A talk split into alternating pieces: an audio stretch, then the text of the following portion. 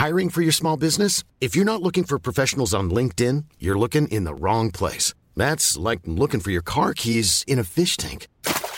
LinkedIn helps you hire professionals you can't find anywhere else, even those who aren't actively searching for a new job but might be open to the perfect role. In a given month, over 70% of LinkedIn users don't even visit other leading job sites. So start looking in the right place. With LinkedIn, you can hire professionals like a professional. Post your free job on linkedin.com slash people today.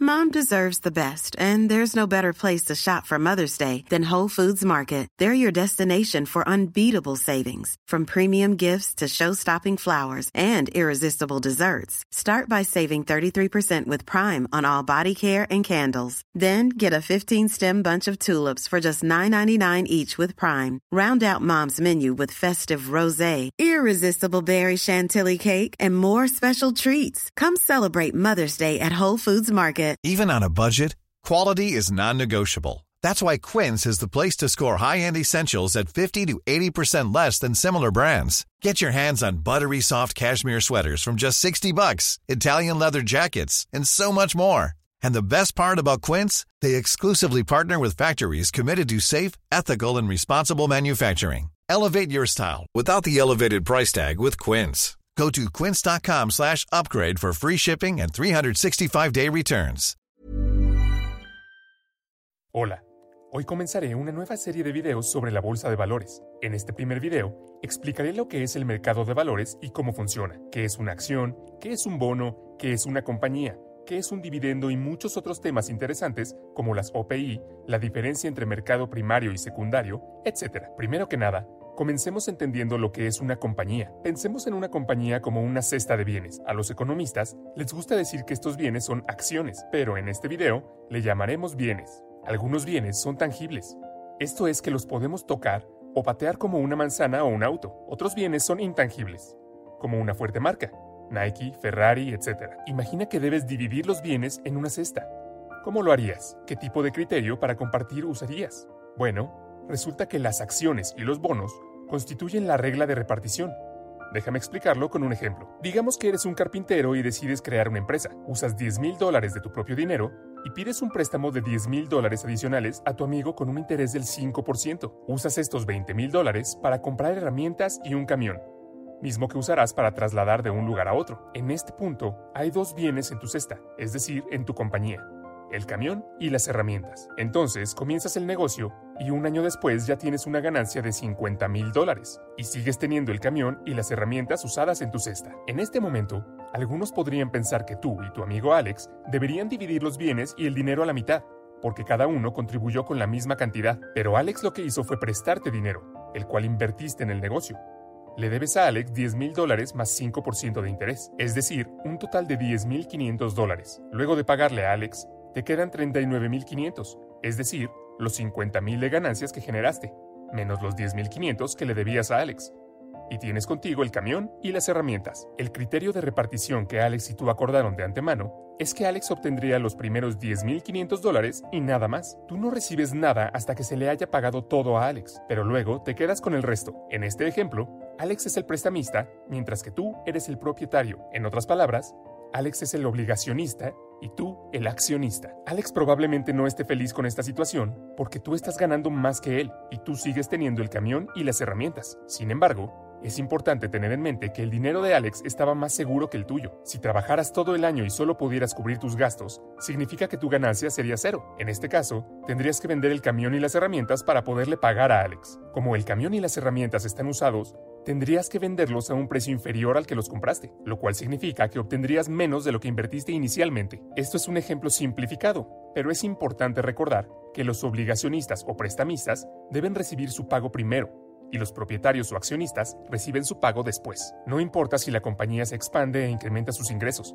ni tampoco si ocurre todo lo contrario. Esta regla no cambia. Con el tiempo, la relación deuda-activo de la empresa puede variar e influir en el riesgo de la compañía. Si la empresa genera una enorme ganancia y los bienes que respaldan los bonos se hacen mayores, el riesgo baja. Y por supuesto que, si la empresa genera pérdidas, entonces los bienes se reducen.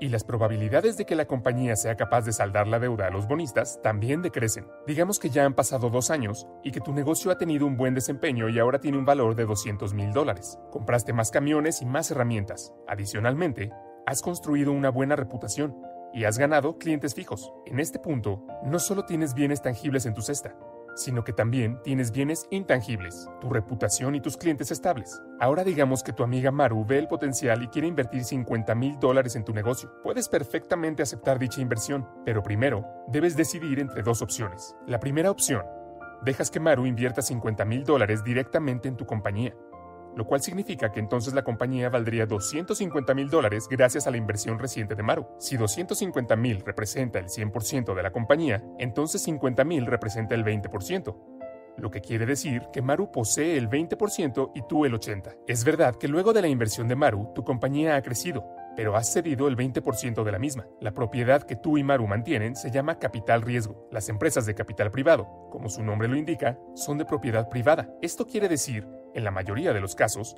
que la compañía es poseída por los fundadores o grupo de inversores privados. Por su parte, una empresa pública es una compañía que ha vendido la totalidad o parte de ella al público por medio de una OPI. Explicaré lo que es una OPI en breve. Ahora hablemos de la segunda opción. Digamos que no quieres emitir nuevas acciones ni agrandar la compañía. En ese caso, todavía puedes dejar que Maru invierta mediante venderle tus acciones. Aquí está la parte intrincada. En esta opción, la compañía no recibe ningunos fondos nuevos.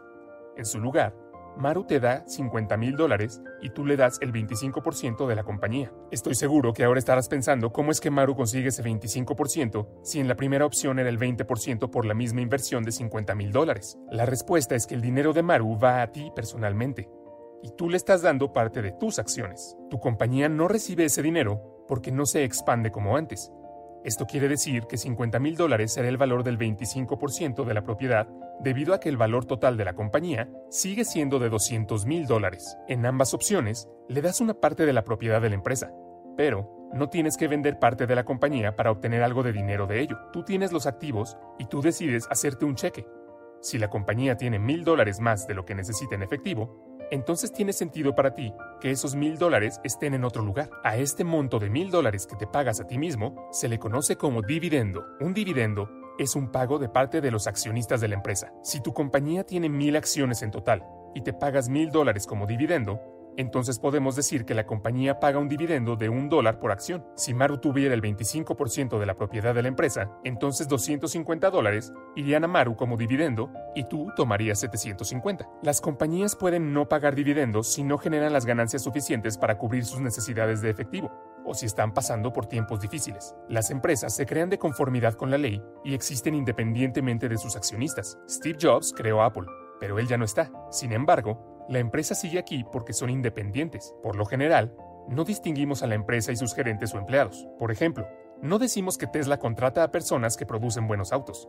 Simplemente decimos que Tesla produce buenos autos, pero en esencia son independientes. La empresa es solo una canasta de bienes y los gerentes son las personas que administran estos bienes. Si un gerente de Tesla hace algo ilegal, Decimos que Tesla ha hecho algo ilegal, pero culpar a Tesla es como culpar a la computadora. ¿Cuál es el punto de culpar a la canasta de bienes? ¿Vas a meter a las computadoras y las máquinas en la cárcel? Las empresas también tienen responsabilidad limitada, lo cual significa que si algo sale mal en el negocio, Solo la compañía es responsable, no sus propietarios. Si tu empresa es demandada, podrías perder todos tus activos, pero la pérdida será limitada únicamente a la compañía. Tus activos personales quedan intactos, por ejemplo, tu auto, tu casa, ahorros, etc. La historia de las empresas de responsabilidad limitada tiene cientos de años y se remonta a la época de los barcos mercantes. Imagina que eres el propietario de un barco mercante y que envías tu nave por comercio, pero en algún lugar del medio del mar Olas gigantescas hunden tu barco junto a la mercancía y marineros. Al día siguiente verás a los familiares de los marineros fallecidos enfrente de tu casa culpándote del accidente y queriendo quemar tu casa. Esa fue la razón por la que los propietarios de los barcos mercantes crearon las compañías de responsabilidad limitada, para no ser responsables de sus vidas y activos si algo sale mal. Otra forma de estructurar una empresa es bajo la modalidad de propietario único. La mayor diferencia es que el propietario único no tiene ninguna responsabilidad limitada. Si son demandados o sucede algo más, pueden perder todos sus bienes personales. Para resumir esta sección, aprendimos que las empresas son solo una canasta de bienes y las acciones y los bonos son la regla de reparto que dice quién obtiene estos bienes. Nota pequeña aquí.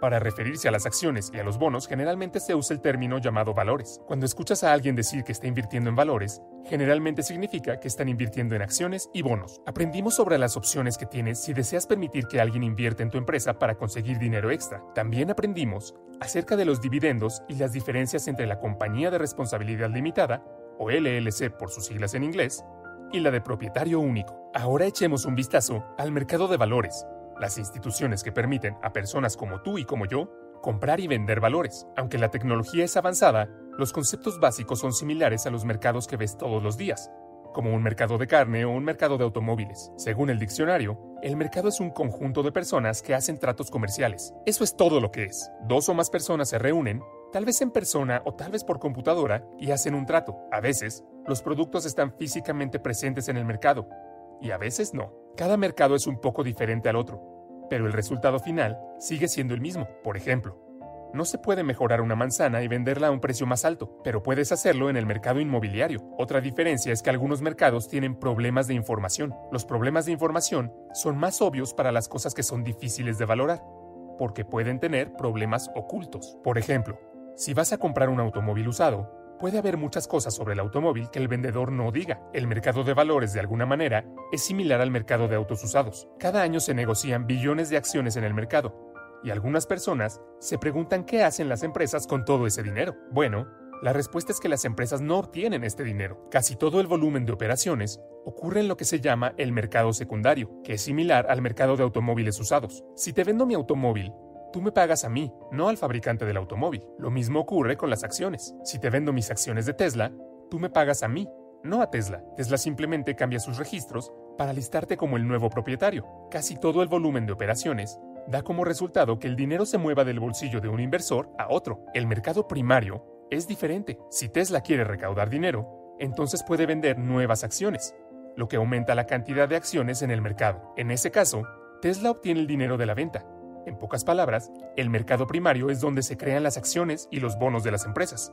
Es en este mercado donde la empresa vende nuevas acciones y bonos al público por primera vez. La oferta pública inicial, u OPI, es un ejemplo de mercado primario. Una OPI se produce cuando una empresa emite acciones al público por primera vez. La OPI es bastante importante para la empresa, porque es un evento que convierte a las empresas de privadas a públicas. Una vez que tu empresa se haga pública, significa que puedes vender tus acciones al público y recaudar capital si deseas expandirte. No dependes de la inversión de tu amiga Maru para recaudar efectivo. Por lo general, a muchas personas no les gusta comprar nuevas acciones directamente de una empresa. El director ejecutivo de una empresa sabe más sobre la empresa y puede manipular el precio ocultando cierta información. Por supuesto, este tipo de comportamiento es ilegal y se llama abuso de información privilegiada.